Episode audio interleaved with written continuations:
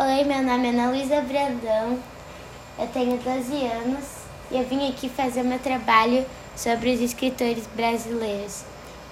Hoje eu vou falar sobre Ziraldo, que ele é um dos meus escritores brasileiros favoritos. Ele nasceu dia 24 de outubro de 1932 e hoje em dia ele tem 87 anos. Ele nasceu, ele nasceu em Minas Gerais e a cidade que ele nasceu é Caranti, Caratinga, sei. É, ele tem três filhos, que são a Daniela Tomás, o Antônio Alves Pinto e o Fab, Fabrícia Alves Pinto. Ele é cartunista, chargista, pintor, escritor, dramaturgo, cartazista, caricaturista, poeta, cronista, desenhista, apresentador, humorista e jornalista. Ele já ganhou três prêmios, dois prêmios que foram o Prêmio Jabuti, que foi ele, ele ganhou é, em 1982 e 1990 o prêmio ABL de leitura infanto-juvenil em 2003.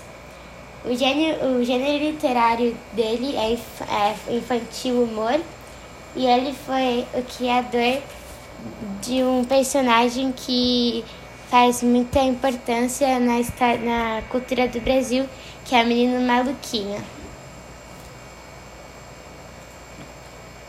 Ele começou a trabalhar no jornal Folha da Manhã, que agora, hoje em dia, é Folha de São Paulo, em, 1980, em 1954. E ele tinha uma coluna dedicada ao humor. Em 1960, lançou a primeira revista em quadrinhos, que foi feita por só um ator, Turma do Pererê, que também foi a primeira história em quadrinhos a cores, total, totalmente produzida no Brasil. Ele também, em 1960, recebeu o Nobel Internacional de Humor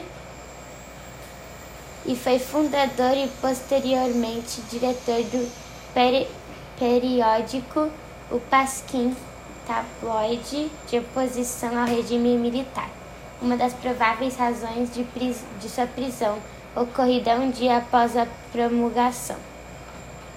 E hoje em dia ele é muito famoso por causa das histórias dele. E foi isso. Obrigado por ouvir. É, espero que tenham gostado. Tchau.